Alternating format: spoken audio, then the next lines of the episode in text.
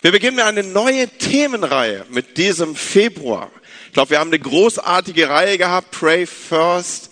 Und es geht übrigens weiter. Jeden Dienstagmorgen, auch jeden Freitagmorgen um 6 Uhr kommen wir hier zusammen, um miteinander zu beten. Und ich glaube, du musst einfach mal dabei sein, um zu wissen, wie es ist. Es ist nicht zu beschreiben. Es ist eine großartige Zeit in Gottes Gegenwart.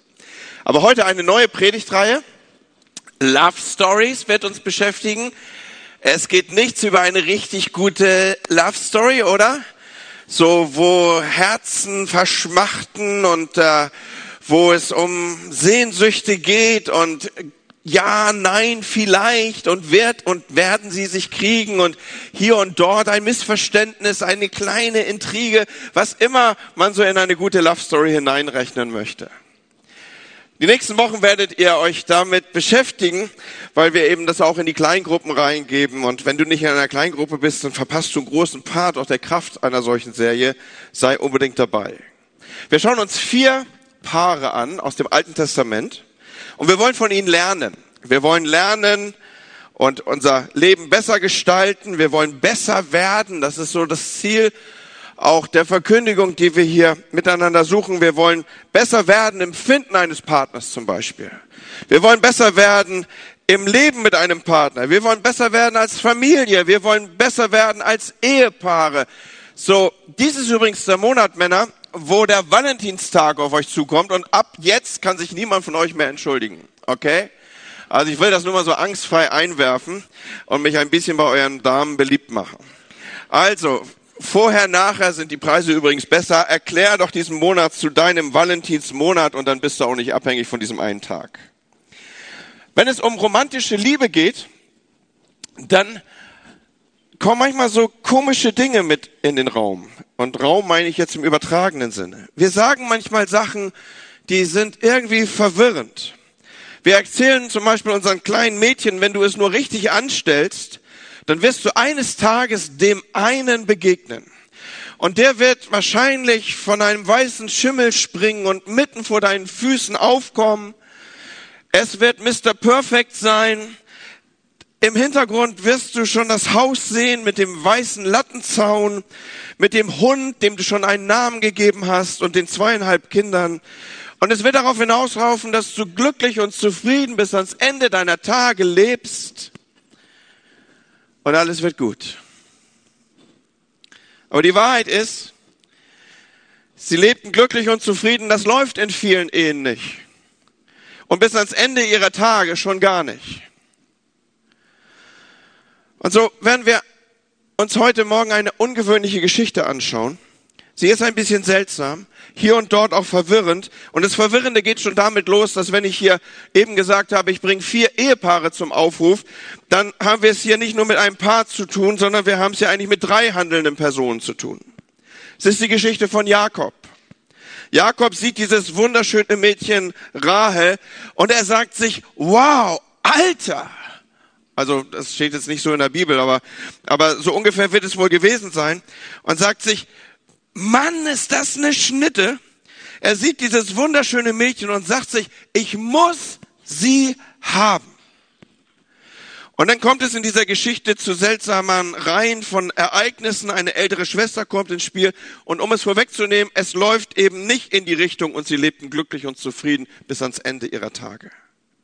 Aber ich habe ja schon gesagt, es ist ein bisschen verwirrend, deswegen gebe ich ein bisschen Hintergrund und Kontext. Jakob ist auf einer Reise. Besser gesagt, er ist auf der Flucht. Er ist dabei, bloß weit genug wegzukommen von seinem Bruder, den er aus dem Weg gehen will. Er ist eingebunden in diese dumme Familiengeschichte, Streitigkeiten um das Segenserbe seines Vaters, wie eigentlich immer, oder? Immer geht es um irgendwie solche Dinge, wenn es zu Entzweiung von Brüdern gibt. Und es gibt auch heute in unserer Zeit zu viele Brüder auf dieser Welt, die sich aus dem Weg gehen, übrigens nur am Rande mit erwähnt. Und so war es auch mit Jakob. Und auf dieser seiner Reise nun kommt er zu einem Brunnen und hier geschieht es. Ich habe euch mal ein Bild von Obelix mitgebracht, der hatte auch mal so einen Moment. Und äh, hier geschieht es, er ist völlig hin und weg. Er weiß nicht mehr, was mit ihm passiert. Dort am Brunnen, wo die wo die Hirten ihre Tiere tränken, da sieht er die Tochter seines Onkel Labans und, und er ist völlig von der Rolle. Er sah sie und es war Liebe auf den ersten Blick im Sinne des Wortes, Leute. Liebe auf den ersten Blick. Warum kann ich das so behaupten? Weil er hatte zu diesem Zeitpunkt gar nichts anderes als diesen Blick. Er, er hat sie nur gesehen. Er hat, er, er war schon verliebt, bevor er überhaupt nur ein Wort mit ihr geredet hat. Wer ein bisschen aufgepasst hat hier und äh, Logik zur Anwendung bringt, der kann jetzt hier zusammenzählen die Inhalte, die ich schon gegeben habe und die Informationen, die geflossen sind. Rahel war die Tochter seines Onkels, Rahel war damit also seine Cousine, aber egal, Jakob ist verliebt und das auf den ersten Blick und das nachhaltig und unsterblich. Unsterblich verliebt. Ich muss sie haben, diese oder keine. Wenn ich dieses Mädchen heirate, dann ist meine Welt wieder in Ordnung, dann ist mein Lattenzaun, hat wieder alle Latten dran, ja. Also es ist alles wieder gut. Und ich weiß, hier und dort lese ich vielleicht ein bisschen intensiv in die Geschichte hinein, aber ich möchte, dass wir das verstehen, was hier passiert und die Puzzleteile zusammenziehen, die uns im weiteren Kontext dieser Textstellen mitgegeben sind. Jakob hat niemals die Liebe seines Vaters bekommen, die er sich so sehr ersehnt hat. Der Lieblingssohn seines Vaters war Esau, eben dem, dem er gerade aus dem Weg ging. Und viele von uns, die die Liebe ihres Vaters in dieser Weise nie gespürt haben, die wissen, was für ein tiefes Loch das im Leben eines jungen Menschen hinterlassen kann. Es schafft eine Sehnsucht, eine tief empfundene Leere. Und außerdem wissen wir aus der Bibel, dass auch unter den Umständen seiner, seiner Flucht und seines Weggehens er auch jetzt der Liebe seiner Mutter verlustig wird. Und so können wir uns ein bisschen vorstellen, was für eine tiefe Sehnsucht nach einem Zuhause und nach Annahme, nach Wärme und Begegnung sich in diesem jungen Mann aufgebaut hat. Was will ich sagen? Auch wenn ich hier und dort vielleicht ein bisschen stark hineinlese, glaube ich doch, dass ich auf gutem Pfade bin. Er hat keinen Vater mehr, er hat keine Mutter mehr, er ist alleine, er geht seinem Bruder aus dem Weg und jetzt sieht er dieses Mädchen als Erfüllung seiner Träume und er fokussiert darauf und sagt, wenn ich sie nur habe, dann wird alles gut sein. Wenn ich sie nur habe, dann wird die Leere meines Lebens ausgefüllt sein. Tief in mir drin empfinde ich Leere und, und er fokussiert auf Rahel. So was passiert ständig in unserer Welt, Leute. Vielleicht ist es sogar deine Geschichte. Oder du kennst jemand im Umkreis deiner Geschichte, der genauso unterwegs ist. Dieses Mädchen, diese Frau, die sich immer für minderwertig und leer und wie auch immer gefühlt hat, es sei denn, sie hatte einen Freund und deswegen hatte sie auch dauernd einen Freund. Das gleiche Spiel gibt es natürlich auch bei Männern, die ständig die heißeste Schnitte auf unserem Planeten brauchen, damit sie sich irgendwie cool fühlen. Und aus diesem Alter ist man übrigens auch nicht irgendwann raus. Dieses Spiel spielen auch große Jungs übrigens. Männer mitten im Leben, die eine treue Frau und Kinder haben und dann wird es irgendwann langweilig im Job und die Aktivitäten und auch die Attraktivität lässt nach, Haare fallen aus oder verschieben sich auf Stellen, wo sie eigentlich nicht hin sollen, der, der Bauch wächst. Und auf einmal braucht man dann irgendwie ein jüngeres Mädchen als eine Art Trophäe, nur damit man sich beweist, dass man noch kraftvoll und irgendwie gut drauf ist. Es ist nichts anderes als eine andere Strophe dieses Liedes. Wenn ich nur dieses habe, dann wird mein Leben ausgefüllt sein. Und es ist das Lied, das auch Jakob singt hier. Wenn ich nur sie habe, dann wird alles wieder gut sein. Aber wenn wir uns die Geschichte näher anschauen, dann, dann, wie schon gesagt, dann erleben wir, dass sich Dinge eigentlich anders entwickeln. Wir lesen hier aus 1. Mose 29 und bei dieser Predigt dürft ihr heute gerne mal sitzen bleiben, wenn ich die Textstellen zum Aufruf bringe, weil ich so viele kleine, kurze Textstellen aufrufe. Da lesen wir, nun hatte Laban zwei Töchter. Die ältere hieß Lea und die jüngere Rahel. Lea hatte glanzlose Augen, Rahel hatte eine gute Figur und war wunderschön. Der gute alte Onkel Laban hatte also zwei Töchter. Der Name der Älteren war Lea und der der Jüngeren war Rahel. Und das ist irgendwie krass, was hier steht. Und unsere deutsche Übersetzung gibt das eigentlich nicht so wirklich wieder. Man muss ein bisschen ins Hebräische reingehen oder auch mal hier und dort eine fremdsprachige Übersetzung nehmen. Uh, Leah had weak eyes, but Rachel was lovely in form and beautiful. So, mit anderen Worten, hier kommt die Bibel ganz, ganz, wie soll ich sagen, mal so ganz trocken rüber und sagt, wir haben hier eine Sahneschnitte die lovely in form ist, was immer das heißt, äh, wirklich hübsch. Die Übersetzer bzw. die Ausleger dieser Textstelle sind sich einig, dass dieses Lea hatte, hatte äh, stumpfe oder glanzlose Augen ist eine sehr, sehr höfliche Umschreibung, um auszudrücken, dass jemand jetzt nicht wirklich laut hier geschrien hat, als die Schönheit verteilt wurde. Versteht ihr, was ich meine? Es war einfach anstatt und Etikette nicht zu schreiben, die war hässlich. Deswegen sagt man, ja, sie war ein bisschen glanzlos. Es war eine liebliche Umschreibung für, sie sah wirklich nicht gut aus. Ganz im Gegensatz zu dem, wenn hier steht, sie hatte eine gute Figur und war wunderschön. Wisst ihr, was die Auslegung dazu ist? Genau das, was da steht. Sie war wunderschön und hatte eine Hammerfigur.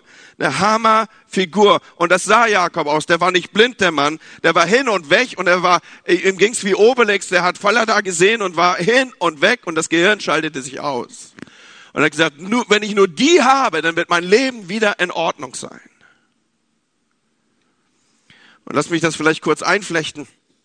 Keine Frage, körperliche Anziehung ist eine wichtige Komponente, auch bei Beziehungen. Sie ist ein Teil der Art und Weise, wie Gott uns dazu bringt, einen potenziellen Ehepartner zu erkennen und auch sich entsprechend angezogen zu fühlen. Es ist, es ist eine gute Sache, lasst es mich mal so ausdrücken, aber es ist nicht alles. Es ist eben nur ein Teil der Art und Weise, wie Gott uns dazu bringt, einen zukünftigen und potenziellen Ehepartner zu erkennen. Und mit zunehmendem Alter, und lasst mich ruhig hinzufügen, mit zunehmender Reife werden andere Dinge wichtiger. Zum Beispiel, wie ein junges Mädchen mit Kindern umgeht oder wie sie ihr Leben in die Hand nimmt oder wie ein junger Mann seinen Beruf gestaltet. Das muss nicht mehr der coolste Haarschnitt auf Erden sein, sondern wenn jemand seine Familie versorgen kann, dann ist das viel attraktiver als das Aussehen. Dinge verschieben sich. Das Problem ist nur, wir leben in einer unglaublich übersexualisierten Welt. Aussehen ist alles. Wenn, wir, wir, wir sagen das so, wir, wir haben, es ist in unseren Sprachgebrauch übergegangen. Wenn etwas toll aussieht, sagen wir, das ist sexy. So wie der regierende Bürgermeister von Berlin mal glaubte, Berlin sei sexy. Versteht ihr, das ist in unseren Sprachgebrauch übergegangen. Gut, Erfolg, großartig, solcherlei Dinge, davon sind wir angezogen. So ist es. Und so ist es falsch. Und wenn wir die Geschichte hier anschauen und studieren, dann entdecken wir auch, dass eigentlich die zweite oder die ältere, die, die er nicht wollte, die bessere Partie war. Aber Jakob ist fixiert auf das Äußere. Er sieht sie und sie ist hot und er will sie. Und er spricht von Liebe. Ich meine, das ist so krass, man könnte allein über diesen Text zu Bibelwochen halten. Er, er spricht von Liebe, dass er sie liebt, obwohl er sie erst einige Tage kennt. Er ist dann ins Haus von Laban aufgenommen. Er kennt sie überhaupt nicht, aber er spricht von Liebe. Die Wahrheit ist, Rachel ist attraktiv. Rahel ist attraktiv. Die Wahrheit ist, seine Hormone laufen amok. Die Wahrheit ist, seine Endorphine drehen durch. Er fühlt sich hingezogen. Alles wichtig, aber eben nicht alles. Und es war schon gar nicht Liebe. Aber wir haben ja schon gezeichnet das Innenleben von Jakob. Sein Zustand ist leer vor sich selbst und vor seinem Bruder auf der Flucht, fern von Heimat und Zuhause, mit dieser inneren Sehnsucht und tiefen Leere unterwegs. Wenn ich nur diese habe, dann wird alles gut. Und es wird nicht alles gut. Ich habe schon gesagt, wir treten an aus diesen Erfahrungen, aus diesen Beispielen, insbesondere hier von diesen Ehepaaren aus dem Alten Testament zu lernen. Also möchte ich mit uns kurz drei Probleme aufdecken, die entstehen, wenn wir fälschlicherweise glauben, dass eine Beziehung oder eine Ehe die Antwort für unsere Sehnsucht ist. Nummer eins, wenn du glaubst, dass eine Beziehung die Antwort für deine Sehnsucht ist, dann wirst du mehr Kompromisse machen als nötig und als du solltest. Du wirst mehr Kompromisse machen. In Vers 18 lesen wir, Jakob liebte Rahel, deswegen sagte er, ich werde sieben Jahre für dich arbeiten, wenn du mir dafür deine Tochter Rahel zur Frau gibst. Das ist das Angebot, was er seinem zukünftigen Schwiegervater macht. Jakob geht also zu dem Vater von Rahel und sagt, ich bin total verliebt in Rahel, ich werde für sie arbeiten. Und bevor du jetzt denkst, Mann, man kann doch eine Frau nicht kaufen wie eine Vase, in der damaligen Zeit schon ein bisschen. Sie war Besitz. Man erwarb sie sich. Man erwarb sie sich normalerweise, äh, indem man Geschenke und Geld brachte oder große Anteile von Vieh. Oder wenn man beides nicht hatte, dann arbeitete man für sie. Und vielleicht denkst du, denkst, denkst du jetzt, okay, nachdem du so deine erste Empörung runtergeschluckt hast, jetzt wird's ja romantisch. Der, der arbeitet für sie sieben Jahre. Wie großartig ist das? Und das hat mein Mann für mich noch nie gemacht. Der bringt nicht mal den Müll raus. Also bevor du jetzt total in Romantik versinkst, In gewisser Weise ist das romantisch, ja, aber es ist auch ein bisschen krank. Es ist ein bisschen way over the top. Ein bisschen zu viel. Das, das Normale wäre, unter einem Jahr oder maximal ein Jahr, das, wär, das wäre so die, die, das Angemessene, was man einbringt, also so eine normale Verlobungszeit, wie wir sie vielleicht auch heute noch in unserem Kontext kennen, das wäre so das Normale gewesen. Warum um alles in der Welt geht Jakob so weit over the top? Warum geht er so weit drüber? Warum über, übertreibt er so oder geht er so über die Grenze im Sinne des Wortes? Ein guter junger Mann, er würde ein viel niedrigeres, niedrigeres Angebot machen, auch im Interesse seiner Braut. Welche Braut hat denn schon Bock darauf, sieben Jahre zu warten? Gut, dass ich jetzt keinen Widerspruch gehört habe. Im Grunde genommen müssen wir auch hier wieder ein bisschen zwischen den Zeilen lesen. Wir haben es hier mit jemandem zu tun, der keine Grenze kennt oder der über Grenzen geht.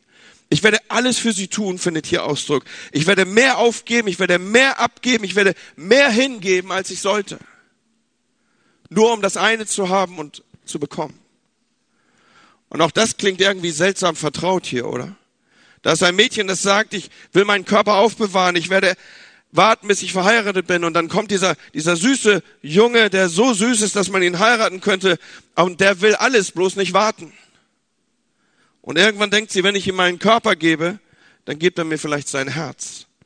Und sie geht Kompromisse ein und geht über die Grenze. Oder du datest vielleicht einen Mann, der nicht gut ist und der dich auch nicht gut behandelt, aber du denkst, meine innere Uhr tickt. Und alle meine Freunde sind verheiratet. Und innerlich fängst du an, Grenzen zu überschreiten. Ich werde sieben Jahre arbeiten. Ich komme weiter entgegen, als ich muss. Ich gebe mehr hin, als ich sollte. Wenn du versuchst, deine Beziehung, dein Problem lösen zu lassen, deine Sehnsucht stillen zu lassen, dann wirst du am Ende kompromittiert. Du wirst mehr hingeben, mehr freigeben, als du solltest. Ich habe von drei Antworten gesprochen. Wenn du glaubst, dass eine Beziehung die Antwort auf deine Sehnsucht und Probleme ist, dann wirst du fordernd werden. Genau das passiert hier auf unserer Textstelle. In Vers 21. Und Jakob sagte zu Laban, gib mir nur meine Frau, denn meine Tage sind erfüllt, dass ich zu ihr eingehe. Ich meine, das liest sich so gleichmäßig in der deutschen Übersetzung, deswegen habe ich nochmal nach anderen gesucht. Im Englischen heißt es, give me my wife, my time is completed and I want to make love to her. Ich will Liebe mit ihr machen. Wir haben es ja nicht mit irgendwie Gentleman-Ausdrücken zu tun, sondern Jakob ist unterwegs und sagt, ich habe mein Teil getan und jetzt ist es Zeit, dass sie ihr Teil tut. Das, was hier zur Aussage kommt, ist, wie gesagt, in unseren deutschen Übersetzungen nicht so stark einsichtig, aber es ist alles andere als höflich. Es ist keine Ehrung, es ist auch nicht zart. Was Jakob sagt, ist weder für den Vater noch für Rahel irgendwie, es ist entehrend. Lass es mich so sagen, es ist entehrend. Gib mir, ich habe mein Teil getan, jetzt ist es Zeit, dass sie ihr Teil tut. Und ganz ehrlich, Leute, das passiert in so vielen Beziehungen und Ehen auch heute. Anstatt dass es ein Bund ist, der gegenseitig befruchtet und Leben spendet, wird die Ehe und unsere Beziehung zu einer Art Vertrag. Ich gebe dir dies, du gibst mir das. Ich habe ein Recht darauf. Und wenn du glaubst, dass eine Beziehung die Antwort für deine Sehnsucht ist, dann werden deine Forderungen oder dann werden deine Sehnsüchte zu Erwartungen und diese Erwartungen werden zu Forderungen. Warum? Weil du wirst Erwartungen an die Beziehung haben. Und diese Erwartungen werden sich steigern, weil sie werden unerfüllt bleiben. Jede Beziehung kennt unerfüllte Erwartungen. Und wenn diese unerfüllten Erwartungen zu Forderungen werden, dann bist du genau an dem Punkt, wo Jakob sich hier bewegt. Unerfüllte Erwartungen werden immer zu Forderungen. Immer. Und am Ende bist du in einer Beziehung, in der du erlebst, dass die tiefste Sehnsucht nicht gestillt werden kann und du wirst ein fordernder, ein harter oder eine harte. Und als letztes, wenn du glaubst, dass Beziehung die Antwort für deine Probleme ist, dann wirst du unzufrieden sein und bleiben. Lass es mich dir sagen, niemand, auch nicht der beste Ehepartner, ist in der Lage, deine tiefsten Erwartungen an Nähe, an Annahme und an einem inneren Zuhause zu erfüllen. Er wird es nicht können. Deshalb, wer so in eine Beziehung geht, der hat das Scheitern eigentlich schon programmiert. Und genauso ist es auch in unserer Geschichte. Ich bringe euch eben auf den neuesten Stand und dann schauen wir die nächsten Verse an. Jakob hat also gesagt, ich muss dieses Mädchen heiraten. Ich will sie haben. Ich bin heiß auf sie. Sie ist wunderschön. Ich arbeite sieben Jahre und jetzt will ich mit ihr schlafen. Jetzt, I want to make love to her. Aber das ist eben auch noch Onkel Laban. Und der saß da und dachte, ich habe ein Problem und dieses Problem heißt Lea oder besser gesagt, das Problem ist, die Tradition sagt, die ältere Tochter muss zuerst heiraten. Jakob will eigentlich Rahel, aber puh, die ältere Tochter, okay, sie ist nicht wirklich die hübscheste, was soll ich machen? Und er heckt einen Plan aus. Damals die Hochzeitsfeiern, die gingen über Tage, meist sieben Tage, war richtig Party im Dorf. Sieben Tage dauerhafte Party, man war natürlich nach zwei, drei Tagen richtig fett müde und Alkohol floss auch in Strömen. Und mit Sicherheit würde auch Jakob Party machen und das wollte Onkel Laban ausnutzen. Also nimmt er diesen großen, ein bisschen dicker gewebten Brautschleier als normal und er zieht der guten Lea so ein Ganzkörper-Hochzeitskleid an. Und dann sagt er, geh ins Schlafzimmer, aber mach bloß kein Licht an. Und dann ziehst du den Deal durch. Und am Morgen bist du verheiratet und alles ist gut. Ist wieder ein bisschen frei erzählt, ich gebe es dazu. In der Bibel heißt das, so da lot Laban alle Leute des Ortes zur Hochzeitsfeier ein. Doch am Abend brachte Laban seine Tochter Lea zu Jakob und Jakob schlief mit ihr. Doch als Jakob am Morgen aufwachte, entdeckte er Lea neben sich.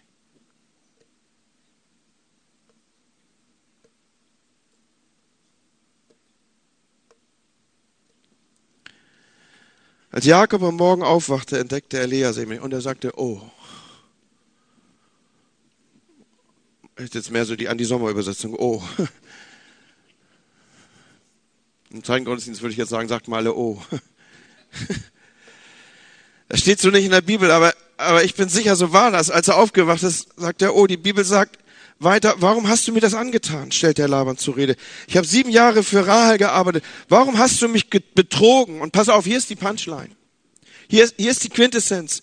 Wenn wir glauben, dass eine Beziehung oder eine Ehe die Lösung für unsere innere Lehre ist, dann werden wir immer mit Lea aufwachen. Habt ihr das? Wenn wir glauben, dass eine Beziehung die Antwort auf unsere Probleme ist, dann werden wir immer betrogen, enttäuscht aufwachen. Der Grund ist, keine Person dieser Welt kann diese innere Lehre ausfüllen. Und interessant ist doch, dass Lea genau den gleichen Fehler macht. Den ganzen Plan, den ihr Vater ausgehält hat, den macht sie ja mit. Was waren denn ihre Gedanken? Vielleicht hat sie gedacht, ich bin die Ältere, es ist, es ist mein Recht, als erstes zu heiraten. Jakob ist ein anständiger Mann, er wird schon anständig sein, er wird mich schon annehmen. Oder wenn ich mit ihm ins Bett gehe und diesen, meinen Körper diesem Mann gebe, dann wird er mich vielleicht lieben. Oder vielleicht dachte sie, wenn er mich erstmal kennengelernt hat, dann wird er mich lieben. Und also betrügt sie ihn freiwillig und geht ins Bett mit einem Mann, der sie eigentlich gar nicht will. Und als ich so mit diesen Texten gearbeitet habe, habe ich gedacht, das ist wieder die Geschichte, die so, so oft und so oft und wieder und wieder passiert in unseren Tagen und Zeiten, in denen, wie viele, wie viele Geschichten gibt es, in denen versucht und geschafft und geglaubt wird, wenn ich das tue, dann, dann wird er mich bestimmt lieben. Wenn ich jenes mache, dann wird er mich bestimmt lieben. Dieser Schrei nach Liebe. Und deswegen gehören für mich die nächsten Verse hier auch zu den traurigsten dieser ganzen Geschichte. In Vers 31, doch weil Lea weniger geliebt wurde, schenkte der Herr ihr Kinder, während Rahel kinderlos blieb. Lea wurde schwanger und bekam einen Sohn. Sie nannte ihn Ruben, denn sie sagte, der Herr hat meiner Not gedacht oder der Herr hat meine Not bemerkt. Jetzt wird mein Mann mich lieben. Könnt ihr euch vorstellen, was, was für eine Sehnsucht da drin ist? Vielleicht wird er mich jetzt lieben. An dieser Stelle sehen wir übrigens auch, dass Sex und Liebe überhaupt nichts miteinander zu tun haben. Irgendwie wird es ja zu diesem Kind gekommen sein. Aber das ist ein Schrei nach Liebe. Und diese Worte brechen einem eigentlich das Herz. Jetzt, jetzt wird mein Mann mich lieben. Wenn ich ihm Kinder gebe, dann funktioniert unsere Ehe vielleicht. Wenn ich mehr Geld verdiene und ihm kaufe oder ihr kaufe, was sie will, dann funktioniert unsere Ehe vielleicht. Wenn ich diese Operation machen lasse, dann gefalle ich ihm vielleicht. Wenn wir diesen Lebensstil erreicht haben, dann funktioniert's vielleicht. Das, dieses, dieses Spiel lässt sich endlos fortsetzen, Leute. Aber er liebt sie nicht. Und das lässt uns die Frage stellen, was fehlt eigentlich in dieser Geschichte? Was fehlt von Anfang an, vom Anfang der Geschichte bis hierher? Und ich, ich will versuchen, es zu beantworten. Was fehlt ist, es gibt keine Hinweise auf irgendeine Form von Gebet. Es gibt keine Hinweise darauf, dass an irgendeiner Stelle Gott gesucht wird. Es gibt keine Hinweise auf überhaupt gelebten Glauben. Es gibt keinen Hinweis auf irgendeine Art von geistlicher Verbindung. Alles, was in dieser Geschichte passiert, basiert auf Ich will. Ich will mir etwas nehmen. Ich will diese Frau. Wenn ich nur sie habe, dann wird mein Leben wieder in Ordnung sein. In der ganzen Geschichte fehlt der Gottfokus, Leute. Und was hat Jesus gesagt, was das Wichtigste überhaupt ist? Welches ist das größte Gebot? Der Herr ist unser Gott, der Herr allein. Ihm sollen wir mit ganzem Herzen lieben, mit ganzer Hingabe, mit ganzem Verstand, mit aller Kraft. So, was musst du tun, wenn du möchtest, dass auch die anderen Dinge deines Lebens funktionieren? Du musst Gott fokussiert sein. Du musst Gott suchen, sein Reich und seine Gerechtigkeit suchen. Alles andere wird er hinzufügen. Um wirklich die Art von Ehe und Beziehung leben zu wollen, nach der du dich in der Tiefe sehnst, musst du als erstes mal Gott kennen. Weil nur er ist der, der diese tiefen Sehnsüchte stillen kann.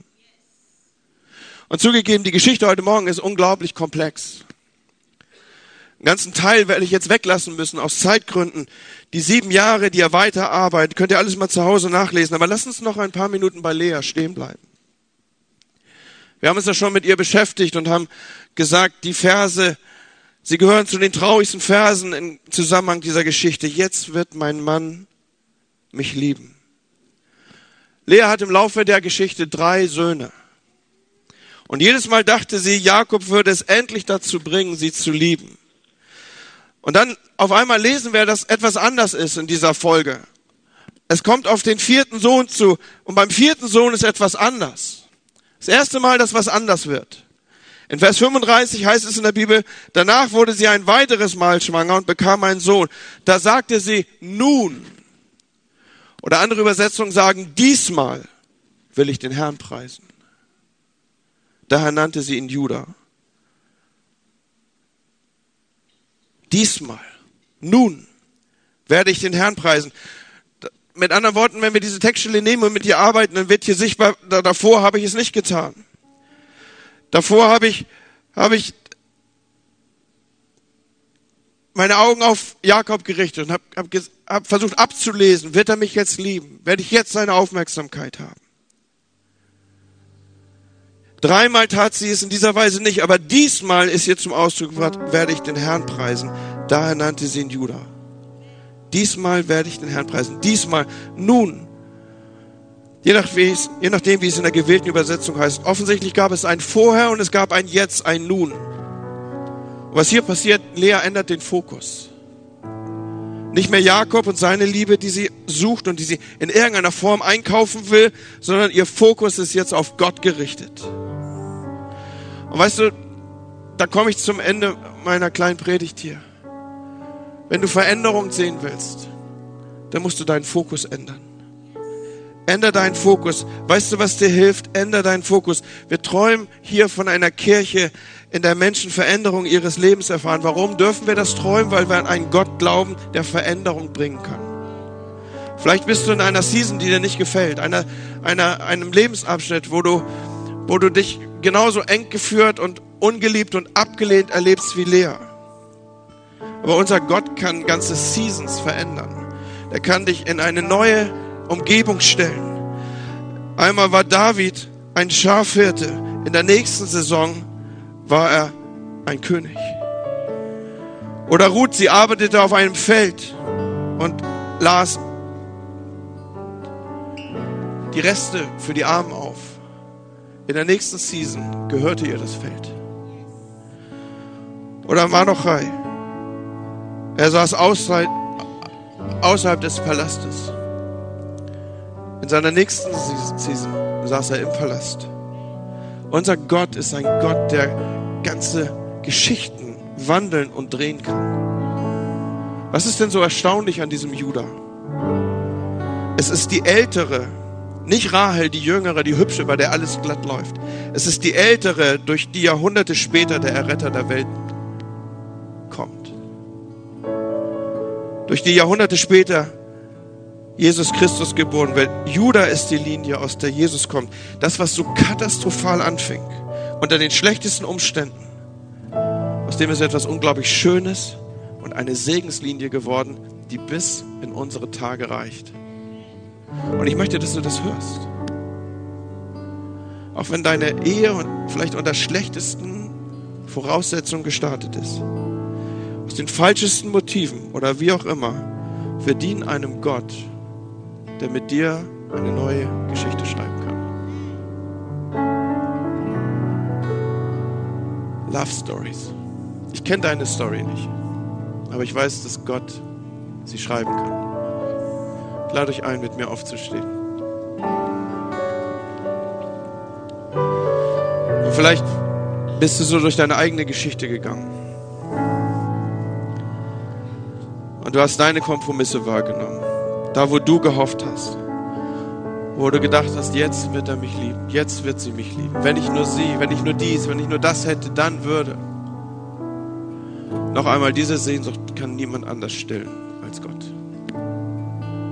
Und ich wünsche mir so sehr, dass du hier rausgehst und ihm den Platz gegeben hast, den nur er haben kann. Dass du tief in deinem Herzen Glauben nimmst. Wenn ich zuerst trachte nach seinem Reich, dann wird sich auch alles andere ordnen. Nicht immer in unserem Zeitplan, auch nicht immer in unseren Wünschen, auch nicht immer in unserer Fokussierung. Aber Gott hat dich nicht vergessen. Es ist nicht der Moment, wo ich euch um ein Handzeichen bitte, wo ich einfach für euch beten möchte. Vielleicht machst du so das mit dir selber aus. Ich mache das oft so, dass wenn mich etwas berührt hat und, und ich mich irgendwie ertappt fühle in Ding, dann, dann lege ich oft so meine Hand auf mein Herz und sage, Herr, du weißt, was meine Gedanken sind gerade. Aber ich würde gern für euch beten. Und wenn ich dich irgendwo getroffen habe mit dem, was ich verkündigt habe, dann leg deine Hand auf dein Herz und ich schließe dich ein in dieses Gebet. Und Herr, ich möchte zu dir kommen mit meinen Geschwistern. Und Herr, wir wollen dich um Vergebung bitten, da wo wir an falschen Stellen gesucht, erwartet und gehofft haben. Wir wollen dir unsere harten Herzen bringen, Herr, wo wir fordernd geworden sind in Beziehungen. Wir wollen es aufbrechen lassen und wollen dich bitten, dass du diesen Raum ausfüllst, den nur du füllen kannst.